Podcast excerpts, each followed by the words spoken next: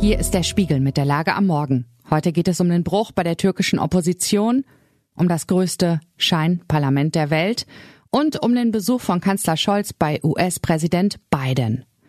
Özlem Topçu, stellvertretende Ressortleiterin Ausland, hat diese Lage geschrieben. Am Mikrofon ist Ivi Strüving.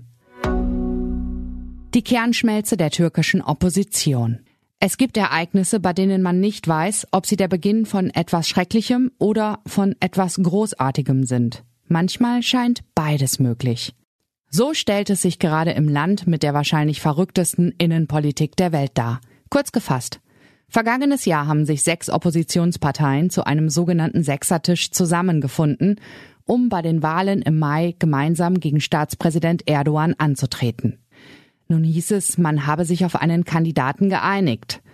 Vor der offiziellen Verkündung kristallisierte sich Kemal Kılıçdaroğlu heraus, Chef der säkulären CHP, der stärksten Oppositionspartei. Doch nur einen Tag später warf die Frontfrau der nationalistischen II-Partei, Meral Akşener, einfach alles um. Die Einigung, unter der sie tags zuvor noch ihren Namen gesetzt hatte, galt also nicht mehr. Das sei nicht der Wille des Volkes. Man werde sich dem nicht beugen.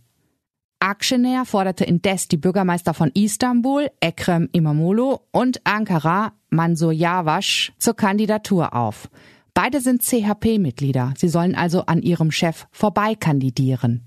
Nach diesem politischen Stand ist fraglich, ob die Wählerinnen und Wähler der Opposition einen Wandel noch zutrauen ob diese es schafft, sich noch einmal zusammenzuraufen und ob alles das am Ende nur wieder dem starken Mann im Präsidentenpalast nützt. Volkskongress ohne Volk. Einmal im Jahr tritt in China das formal wohl größte Gesetzgebungsorgan mit seinen knapp 3000 Delegierten an, um die Entscheidungen der Zentralregierung abzusegnen. Was für ein China zeigt sich hier? Ein China, das die Aufwallung seiner Bürgerinnen und Bürger gegen die Zero-Covid-Politik und die Unfreiheit unter Kontrolle gebracht hat. Eines, das Staatschef Xi nun womöglich lebenslang regieren wird. Und das einen neuen Premier bekommt. Li Chang, der als China moderat und wirtschaftsfreundlich beschrieben wird. Und wir werden die sogenannten Volksvertreter eines China sehen, dessen Gräben mit der westlichen Welt zuletzt tiefer geworden sind, wie meine Kolleginnen und Kollegen in der aktuellen Ausgabe trefflich beschreiben. Und doch haben die USA und China noch nie so viel Handel miteinander betrieben wie momentan. Ein Handel, der auch einen Wandel mit sich bringt, wenn auch anders als gedacht. Endlich mal in Ruhe quatschen. Der deutsche Bundeskanzler hatte einen Termin beim amerikanischen Präsidenten und niemand war dabei.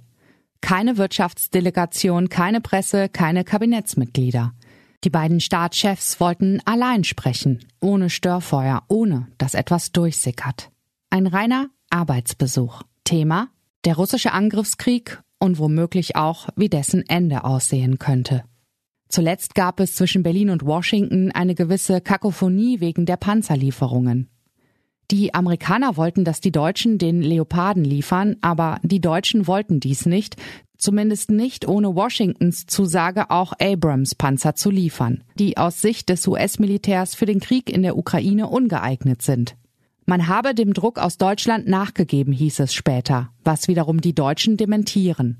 Wie klein dieses Hin und Her vor der großen Frage nach dem Ende des Krieges plötzlich wirkt. Was sonst noch wichtig ist. Bei einer Konferenz in Indien hat der russische Außenminister Lavrov seine übliche Propaganda zum Ukraine-Krieg verbreitet.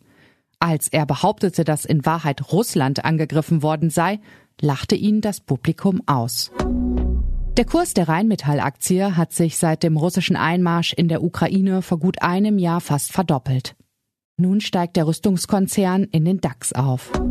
Er spielte an der Seite von Tom Hanks in Der Soldat James Ryan. Seit Mitte Februar lag er wegen eines Schlaganfalls im Koma. Jetzt ist Schauspieler Tom Sizemore im Alter von 61 Jahren gestorben. Soweit die Lage am Samstag. Alle aktuellen Entwicklungen finden Sie auf spiegel.de. Wir melden uns hier wieder Montag früh mit der Lage am Morgen.